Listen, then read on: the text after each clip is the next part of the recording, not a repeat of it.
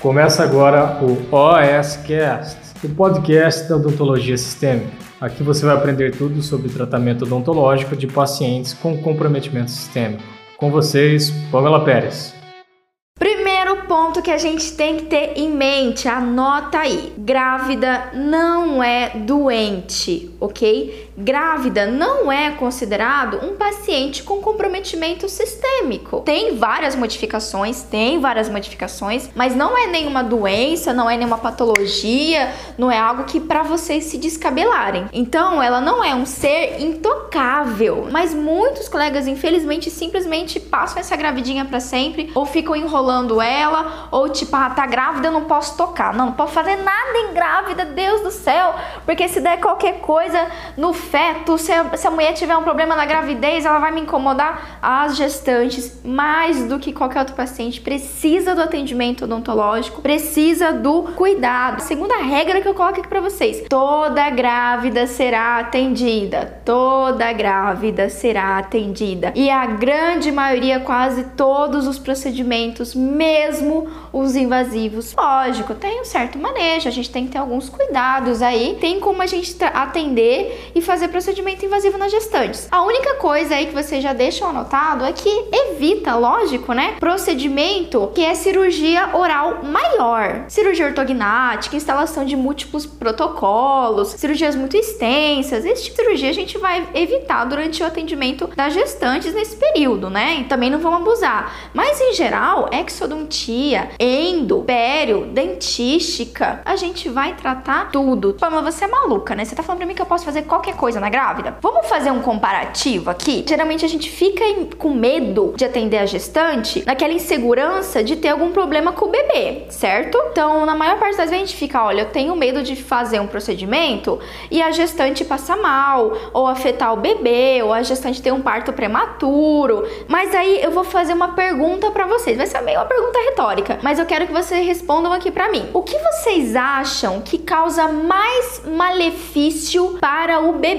O procedimento odontológico em si ou a infecção odontológica? Vai ser um procedimento odontológico em si, eu fazer uma exo, ou vai ser eu deixar aquele dente infectado, eu deixar aquela raiz residual, eu deixar aquela pericoronarite, eu deixar aquela endo ali, eu só ficar trocando curativinho, curativinho. Quando vocês pensarem no atendimento das gestantes, lembrem disso. O que que causa mais dano para esse feto? O que que pode levar a uma descompensação da gestante? O procedimento em si pode até ser, mas o pior, gente, é a gestante com infecção. A literatura é muito, muito, muito clara. Infecção periodontal, infecção endodôntica pode levar ao parto prematuro, pode levar o neném a nascer com baixo peso, pode fazer demorar o parto também. Tem infinidade de alterações que as infecções podem causar. Se aparecer uma gestante no seu consultório, a gente tem que tratar essa gravidinha, porque se a gente não manter uma boa condição bucal, a chance de eu ter uma intercorrência na gravidez vai ser muito maior do que eu fazer ali o procedimento que precisa ser feito. Ah, Pamela, mas da onde você tá tirando isso, né? Será mesmo? Eu acho ainda assim arriscado. Tá, vamos pegar um exemplo, vamos fazer um, comparativo. Digamos que a, a gestantezinha vai lá no médico e ela tá com uma infecção intestinal, que ela tá com uma infecção urinária. O que vocês acham que o médico vai fazer? Ele vai falar assim: "Olha, dona gestante, então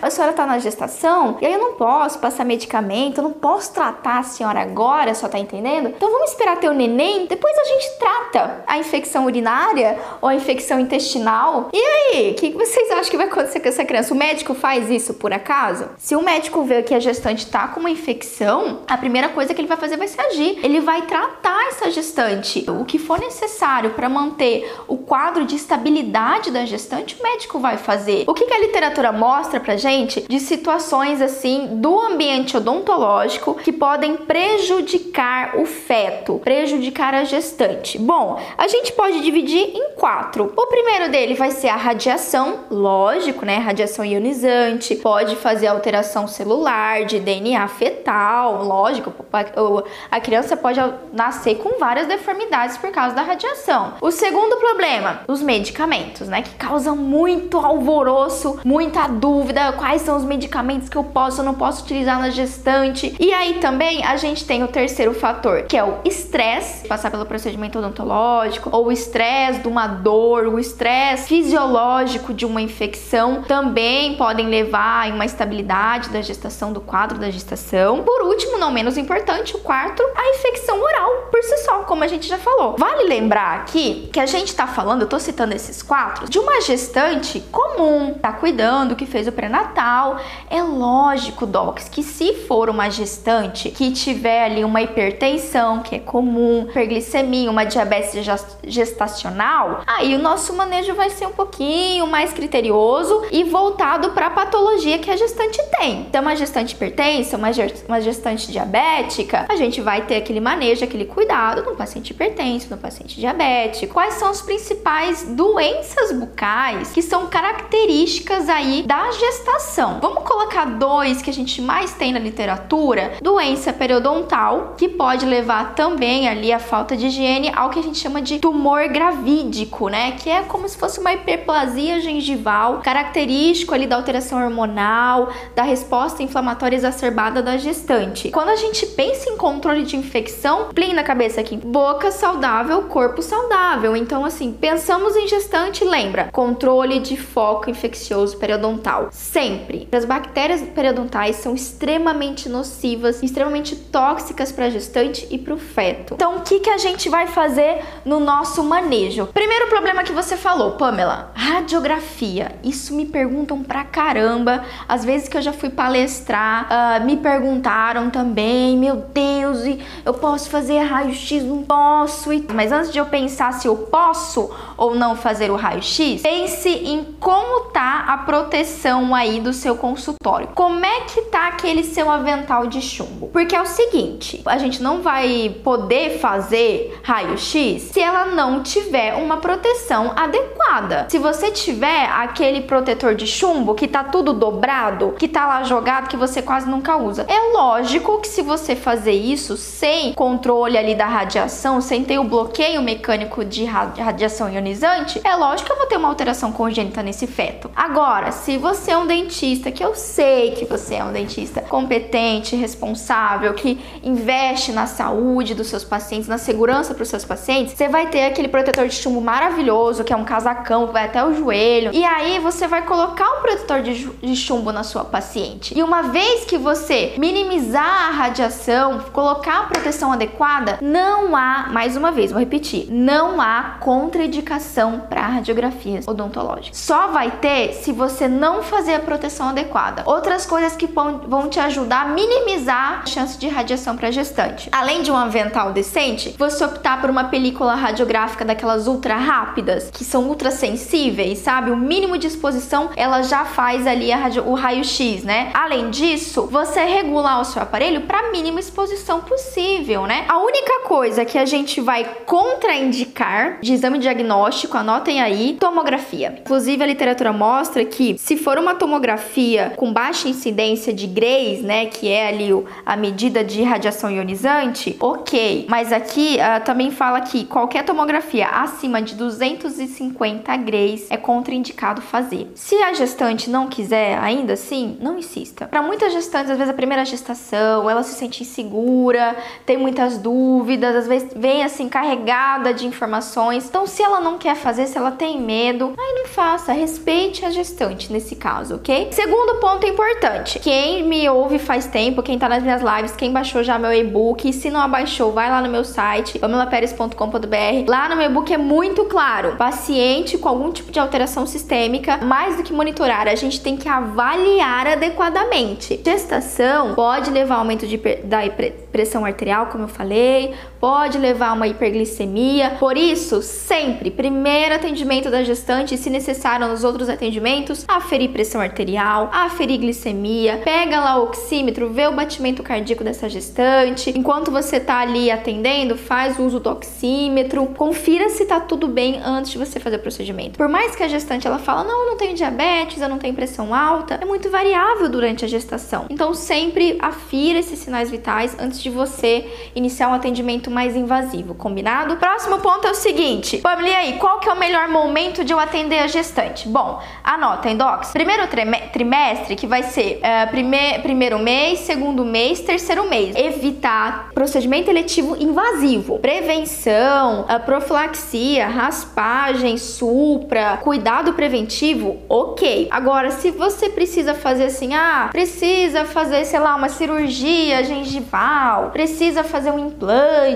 ou precisa tirar um terceiro molar que tá ali, não tá infectado nem nada, cirurgia letiva a gente não vai fazer no primeiro trimestre. Agora, é uma emergência? Lógico. Lembra que controle de foco e infecção é nosso ponto-chave, é primordial. Até porque você vai deixar uma gestante com dor, só o efeito da dor ali, todo o estresse, o aumento de cortisol, enfim, por causa da dor, já vai levar uma descompensação da gestante e do neném. Então não tem, não é para deixar com dor, não é para deixar com infecção. Então aí você vai atender, não, independente do mês que tiver essa gestante. Ele chegou no segundo, no terceiro trimestre, que é dos três meses aos nove meses, já saiu dessa fase aí de formação fetal, de diferenciação celular, tudo que a gente aprendeu lá no começo da faculdade. E aqui a gente já pode assim ter um pouco mais de liberdade, então já não tem tanta restrição para o nosso atendimento odontológico. Pamela, mas você tá querendo falar para mim que eu vou atender uma gestante que tá lá nas 38 semanas, lá no nono mês de gestação? Você é louca? E se a mulher começar a entrar em trabalho de parto na minha cadeira? Doc, se ela começar a entrar em trabalho de parto na sua cadeira, pule de alegria, dê risada e chame o SAMU, porque ela entrou em trabalho de parto. Pronto!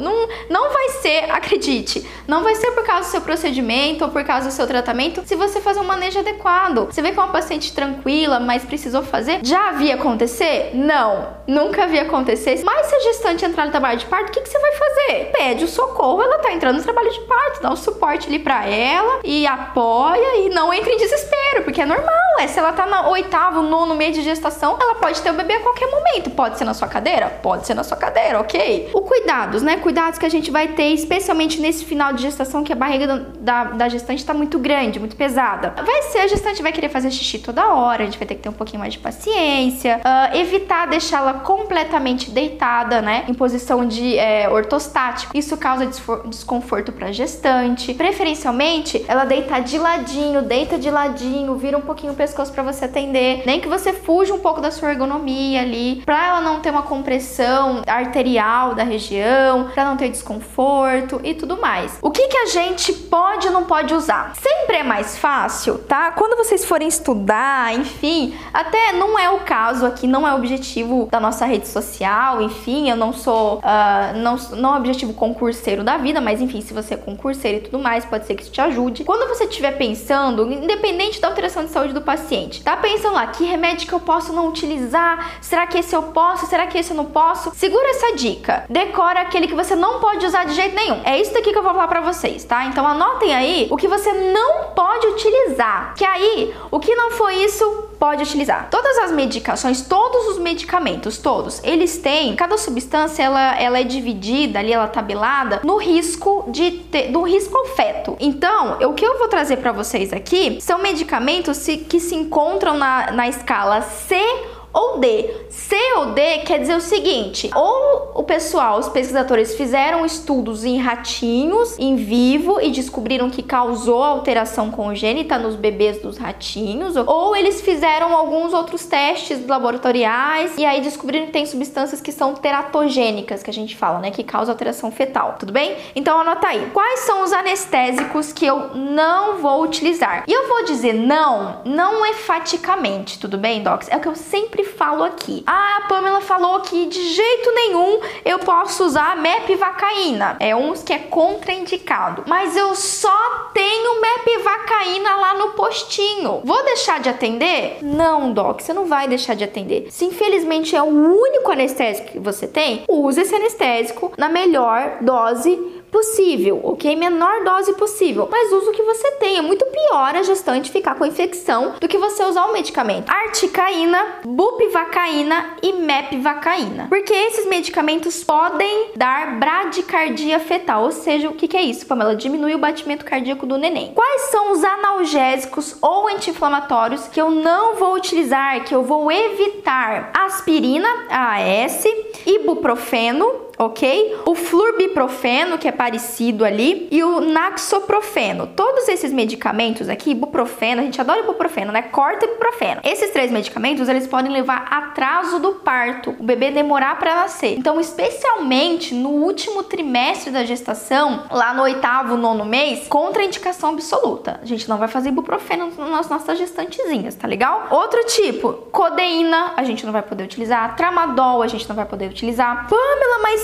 o que eu faço? Oh céus, não posso usar ibuprofeno, né, Cristiano? O que eu farei? Corticoide, galera, é uma alternativa, tá legal? Utiliza um corticoide em vez do AINES. Quais antibióticos que eu não vou prescrever? Anota aí. Ciprofloxacina, ou perdão, ciprofloxatina. Alguém prescreve isso? Ninguém, né? Mas a literatura fala isso pra gente. Claritromicina, aí tudo bem, pode ser que a gente prescreva ali, não tem amox, eu uso uma clarito. A clarito a gente também vai evitar. E tetraciclina. Ai, Pamela, tetraciclina? Pô, Pamela, faz 50 anos que ninguém usa tetraciclina. Ó, Pode até não usar sistêmico, mas tem muito dentista que ainda usa para irrigação de bolsa periodontal. Agora, lembra que bolsa periodontal tem irrigação sanguínea. Outros medicamentos aí que a gente vai excluir não vai passar para gestante. A ciclovir, que a gente usa para tratar herpes labial, a fluconazol, que é um antifúngico, geralmente a gente vai utilizar para para resolver cândida, cândida resistente. E infelizmente, para a tristeza de todos, a gente não pode usar benzodiazepínicos, ou seja, a gente não pode fazer sedação leve nas nossas gestantezinhas. A literatura mostra que não é seguro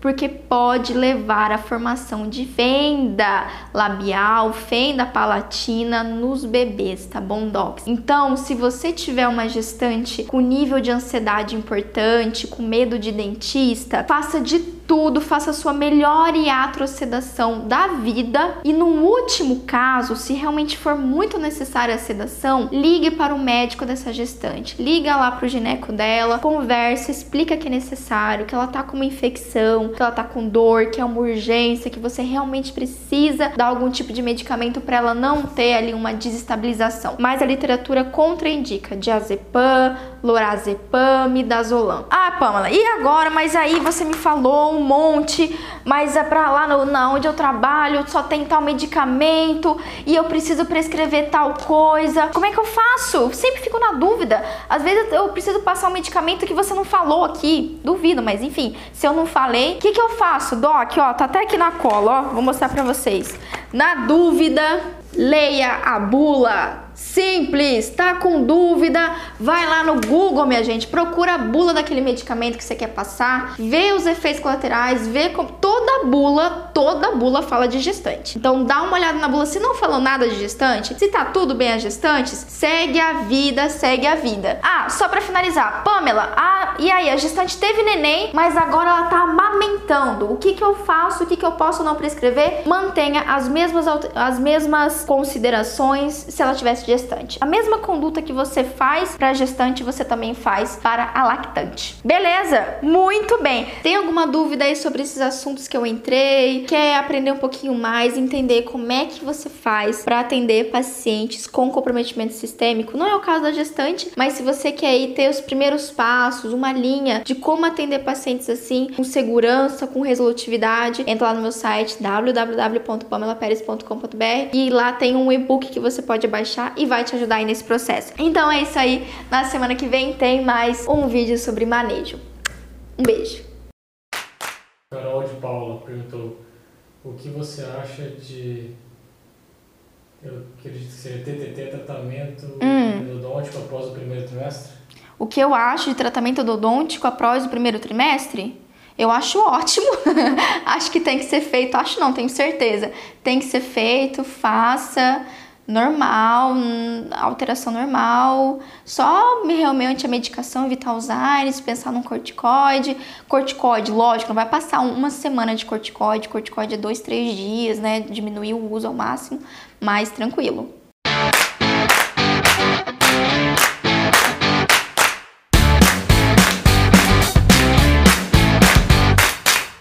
Você ouviu o OSCast, o podcast da odontologia sistêmica. Se você gostou desse episódio, tem muito mais nas nossas redes sociais. Siga-nos no Instagram, arroba Pamela P. Pérez, e no nosso canal do YouTube, Pamela Pérez. A gente se vê na próxima. Um abraço, até mais.